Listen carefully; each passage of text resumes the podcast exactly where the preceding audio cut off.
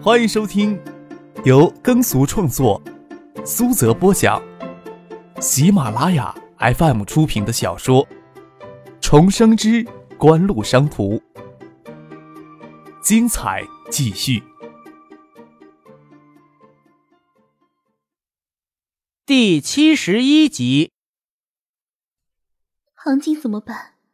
许思突然幽怨的问张可，凝视着他渐渐成熟的脸庞，凌乱的头发下，眼睛迷乱而灼热，又让自己沉醉。像唐静这样的女孩子，一定会深深的喜欢他吧？你会不会怪我太贪婪了？张可撑起身体，凝视着他的眼睛，虽然控制不住体内的情欲，仍不想在这一刻欺骗他，宁可让他将自己推倒。许思却在这一刻缠住张克的身体，两人四脚四手清除对方身体上残存的衣服，迷乱而狂热。这大概是情感对性最直接的索求。激情过后，张克想起避孕的问题，见许思闭眼享受高潮后的余韵，绝美的脸上留着醉人的绯红，轻轻地拍了拍她：“去洗一下澡。”许思轻咬着嘴唇，瞪着张克，愿他做的好事儿。薄怒还羞，让张克让开。他要起身去浴室清洗。张克不舍得从许思身上爬起来，却看见血迹，还以为是许思亲戚来了。待许思走到门口，才想起不对，跳下床来，将许思抱住，紧紧的从后面将他搂住。许思身体一僵。瞬间失去了所有力气似的，身体软瘫着坐在地毯上，失声痛哭起来。张可一时没有抱住许思的身体，随他坐下来，将他搂在怀里。这一瞬间，才知道许思所承受的所有委屈，心里又痛又怜，紧紧地贴着许思的脸，在他耳边轻声地问：“为什么要委屈自己？”“我没有委屈自己。”我早就知道，所谓的借钱，不过是我一厢情愿、自欺欺人的念头。我已经认命了，我家里还不起这笔钱，二十七万，怎么可能还得起？只能拿着身体去交换，只能拿着身体去交换呢。我从新丰借第三笔钱的时候，我就下了决心，没想到他会要求我去做那些事。我又能怎么办？我又能怎么办？泪水落在张克的手臂上，一颗一颗不间断的。许思在剧烈的抽噎着，将张克推开。我是个坏女人呐！张克爬到许思面前，捧起他让人怜惜的脸，坚定的说：“我从来。”没有像现在这么坚定的认识到我无法失去你，就算失去所有，我都不能忍受失去你的事情发生。以前的事情不是早就过去了，就让一切都过去吧。我也从来没有像现在这么坚定的肯定，我绝不会让你再受到任何伤害。抽下被子，将许思与自己紧紧裹住，让许思倚在自己的怀里，让他在自己的怀里。痛快的哭一场也好。就在定下山案一审宣判之后，许思还默默的承认他不该承受的东西。张可从来都不认为忠贞或是纯洁是件简简单单就能说明白的事情。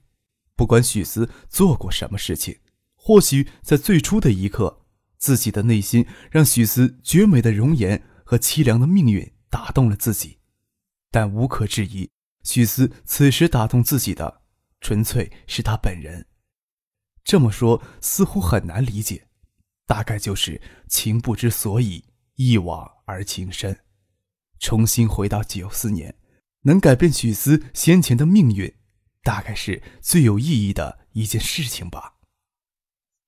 许思的情绪渐渐平静下来，或者说他心里所承受的东西都宣泄出来。张克自始至终都将许思紧紧地搂在怀里，真是让人不胜怜惜的家人。两人洗过澡，张克让许思在床上先睡一会儿，折腾了一夜，自己的骨头架子都快散架了，更何况许思情绪受到这么强烈的冲击。许思从安静的梦里醒过来，张克不在身边，喊了他两声，没见他有回应，先被坐下来，看见床头压着一张纸条，衣服已经烘干送过来，他到惠山市区买些东西。许思想不明白有什么东西酒店没有，需要特意去市区买。倚在床头细细回想从去年夏天遇到张克以来发生的种种事情，直到这次惠山大车祸。许思才放开心中对张克的情感，这或许让许思自己看来也有些不可思议。女人相当的奇怪，许思也不例外。张克的成熟与体贴，让许思把他看成自己最重要的依靠，但这一切都不能泯灭女人的母性意识。发生关系之后，许思又重新严峻地考虑起张克年龄来，这让他忧心忡忡。有些罪恶感。毋庸置疑，就算不提起去年夏天的事情，社会也不会轻易的接受二十四岁的成熟女人与十七岁的稚气少男发生关系这种事情。在等待张克的时间里，许思开始对他引诱张克的行为后悔了。起床给自己倒了一杯水，端着水杯，越想越后悔，又不知道如何去面对这个困境。逃避便是唯一的选择。许思穿好衣服，给张克留了一张纸条，觉得两人先不见面为好。张克推开门，看见许思穿得整整齐齐的站在门口，准备要出去。你要出去？见许思眼睛里流露出复杂的表情，将他轻轻的往里推了推，将门关上，轻声的说道。你不会觉得我们做了一件很过分的事情吧？将手里的玫瑰花束递给许思。我出去好久才找到的。许思犹豫着，不知道要不要接过来，平静的说：“我们不应该发生那种关系。”为什么？你觉得我不能为自己的行为负责？张克猜出许思或许有这样的想法，真是头疼万分。要是许思以后不让自己沾他，岂不是比刚刚染上毒瘾却给断了毒源的人一般难受？许思根本就不清楚他有多么的诱人。许思轻轻咬着嘴唇，看着自己的鞋尖，不说话。张克将玫瑰花束放到茶几上，拉许思坐到沙发上，搂过他的腰肢。许思挣扎了一下，张克加了力，将他柔软的身子用力地搂在怀里，不让他挣扎。态度一强硬，许思果然顺从的倚在他的怀里。张克注视着许思高高挑起的睫毛，说道：“去年夏天，我得了重感冒，发高烧，昏迷了好些天，昏迷做了好些梦。当我醒过来时，发现自己就像突然开窍了一样，明白了很多事情。”见许思昂头看着自己，他小小精致的头颅顶在自己的胸口。茂密的秀发堆在那里，让下巴感觉痒痒的。从那以后，我就没有把自己看成十六岁的少年。恰恰，我所表现出来的、所做的事情，也不是单纯的十六岁少年能做的。我这么说，许四姐，你能不能理解？天才，是不是会突然开悟、顿悟，对不对？许思身子微微侧了侧，脸颊贴着张克的胸膛。许思要这么理解，张克也没有办法。他只是不想许思有什么心理负担，跟他说起自己相当喜欢的一部电视剧《魔女的条件》。张克记起这部电视剧大概要等到九八年之后才开始拍吧。只得说自己在学日语里看到一本小说，那是一个女教师和未成年学生恋爱的故事。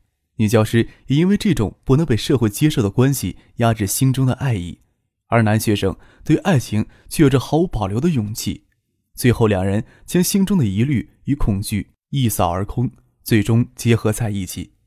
张可不晓得许思三四年后万一看到这部电视剧会产生怎样的联想，但是眼下打消他的顾虑才是第一重要的。您正在收听的是由喜马拉雅 FM 出品的《重生之官路商途》。许思的心思本就在两种截然不同的态度摇摆，听张可说了小半天的话，消极的态度消弭殆尽。对他与张可之间的关系也没有难以忍受的道德挫败感。抛开这两点，许思才能正视心里一直的爱意。只是让车祸给激发了出来，窗户纸轻轻的捅破了，但是现实中的顾虑却不得不考虑。许四让自己的身子稍稍往上挪了挪，好让自己的额头顶着张克的下巴。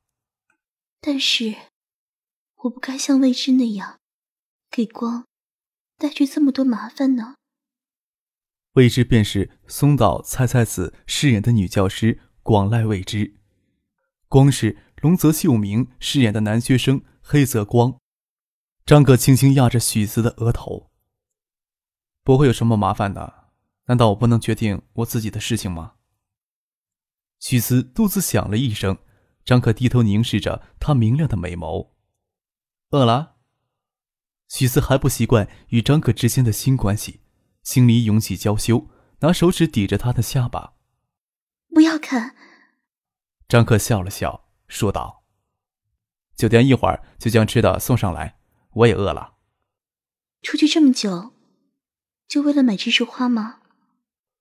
许思坐直身子，将茶几上的玫瑰花拿在手里，凑到鼻子下闻了闻，看见花束间夹着一只药片的小纸袋，心里奇怪，将纸袋子拿出来，手里轻轻的捏了捏，里面有几片药，纸袋上写着“左缺诺用通片”。许思看不明白，疑惑的看着张可：“这是什么？”张可嘿然一笑，有些不好意思，从口袋里掏出一盒避孕药。药片是事后的，为这两样东西，我开车在市区转悠了大半天。你……许思反应不过来，瞬间脸上又涌起红潮，从张克怀里挣扎起来，将玫瑰花与事后避孕药丢进张克的怀里。娇羞不堪，走到房间门口才回头说：“我那个刚刚好。”走进房间，又转身问张克：“你怎么知道这些事情？”你是说这个？张克指着事后避孕药问许思：“找了好多地方问，你知道很难问出口。不像十几年后，避孕药与避孕套随处都可以买到。”九四年要买这些东西，张可还真担心医院药房向他索取结婚证复印件。张可能详细周到的想到这些事情，许思有些感动，折身又走出客厅，深深的吸了一口气，故作轻松的说：“啊，快把东西收起来吧，一会儿不是要送吃的过来吗？”凌晨在车里找到纸筒落下的巧克力，除此之外。张可与许思就没有吃过东西。张可让酒店做了简餐送上来，还要了一瓶红酒。晚上得知明天的天气会好转，只要停止下冻雨，高速公路就能通车。张可给谢婉晴通了电话，告诉他明天早上他跟许思会赶到省城，下午一起回海州。张可觉得这次没必要赶着去省城了，让张可与许思直接从惠山返回海州。张可去省城也不是简单的给徐学平办年这么简单，他知道爸爸跟唐学谦不便跟徐学平提起海州市里春节前突然发生的一些变化，张可得把这事情说给徐学平听。这件事不仅仅是仅限于海州市，要晓得万向前想给周富明让位，最大的可能就是万向前调省里来，在省人大安排个副主任之类的闲职。这种安排可不是万向前与周富明两人随随便便就能决定下来的。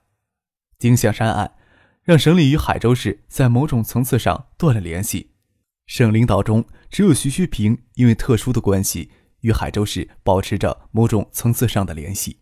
丁香山案一审结案了，丁香山也被判有期徒刑二十年，他本人也放弃抗诉。加上海州市的局面在某种程度上稳定下来，自然也得到省里与海州市重新建立联系的时机。从周富明一万向前搞的小动作来看，周富明并没有坚定的站在徐学平这一边。从谢婉晴那里，张可得知许巍中午跟他通过电话，知道他跟许思困在惠山的事情。张可挂了电话，许思便给家里打了电话。他家没有安装电话，将电话打到巷子口的便利店，托人去换来许巍接电话。许巍跟他母亲一样过来接电话。原来他们中午在陈飞荣家里吃饭，听人说起惠山高速发生车祸的事情。虽然没有意识到张克与许思会赶上那趟车祸，也有些担心，才让许巍打电话问情况。许思与张克统一口径，只说车祸给堵在惠山，免得家里人担心。许巍听许思跟张克堵在惠山，说道：“江黛儿家住在惠山市区，他嚷嚷着在家无所事事，你们正好顺路。”将他接到海州来玩。虽说江黛儿千娇百媚，张克绝没有心思这时候去找江黛儿。这时候去找江黛儿，多耽搁事儿啊！许思听了张克的话，心里好受多了，但对两人发生关系，内心总有些不安，更不知道接下来的时间如何跟张克独处。许巍让他去找江黛儿，倒是帮他解决了眼下的难题。许思让张克拿笔记下江黛儿家的电话号码。张克满脸愁容，为难地说：“大过年呢，拉人家去海州玩，多不合适呀。”许思抿嘴笑着，不理张可。等许巍那边先跟江黛儿联系之后，他再打电话过去。没过多久，房间里的电话响了起来。许思拿起电话，许巍在电话那头说：“我给江黛儿通了电话。”他家就在你们住的宾馆旁边，他已经出来接你们了。啊！许思心虚的惊叹了一声，赶紧挂了电话，收拾房间，将一床被子抱回张克的房间，又将床弄凌乱，布置成两人在各自房间休息的样子。张克坐在客厅的沙发上，翘起二郎腿，看着许思心慌忙乱的样子，嘴角挂着的笑容越来越灿烂。让许思看起来却是无比的暧昧与邪魅，许思娇羞的几乎都要崩溃了，恨恨的从房间拿起枕头朝张克脸上丢去。张克将枕头从脸上拿开，脸上依旧保持着浅笑，说道：“要不要我把脸贴上来给你雷几拳，你泄泄恨？你自己不心虚，谁知道我们做过什么事情啊？”许思站在房间门口。看着床上残留的斑痕与血迹，轻轻咬着下唇，脸红的好像快要滴出血来，偏偏没有勇气扯着张克的耳朵过来让他看看他做的好事，只得将床罩重新铺好，至少从表面上看不出发生过什么。但是床下的红地毯上也残留了一些痕迹，看来江黛尔过来只能将房间门关上。但是明天离开后，宾馆的服务员会看出什么？许思发愁的皱起眉头。侧脸看见张克幸灾乐祸的笑着，恨恨的想咬下他身上的一块肉来解恨。看着许思发恨的走过来，眼睛打量着自己的耳朵。待他走到自己跟前，先下手将他纤细的腰肢抄过来，看着他眉毛轻轻的皱起来，在他嘴唇上轻轻的吻了一下，不敢表现的太熟悉，免得让他产生别的联想。许思无力的挣扎着。他自己都不清楚，是为了调整一个更舒服的姿势，还是要挣开张克的怀抱，全身酥软。发现张克凝聚太多的情感，黑色的眼眶定睛看着自己，撇开脸避开他的眼神，一半是甜蜜，一半是不甚娇羞。特别是自己的身体又涌起那种心脏都快要停止的惊悸，矜持的他不敢有任何主动的表示。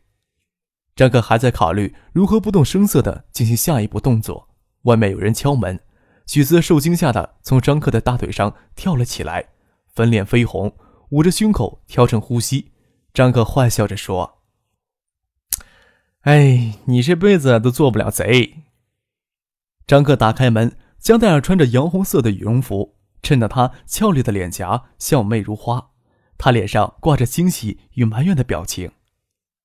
你们昨天就到惠山了，怎么现在才想到联系我呢？张克心说：“现在也不是我们联系你的，不过看到江黛尔热情的模样，心里很舒服。大概是江黛尔觉得在自己的地盘上有了主场的心理优势，不像以前那样容易害羞。张克撇着嘴解释说：“哼，我们昨天晚上在惠山高速堵了一夜，今天早上才回到惠山市里，累了一宿，只想着睡觉了。”啊！江黛儿诧异的盯着张克。许巍怎么说？你们一直在堵在市区啊？我跟许四姐很幸运，没受伤。既然没有发生什么事情，就不想许薇姐他们担心，就没有说实话。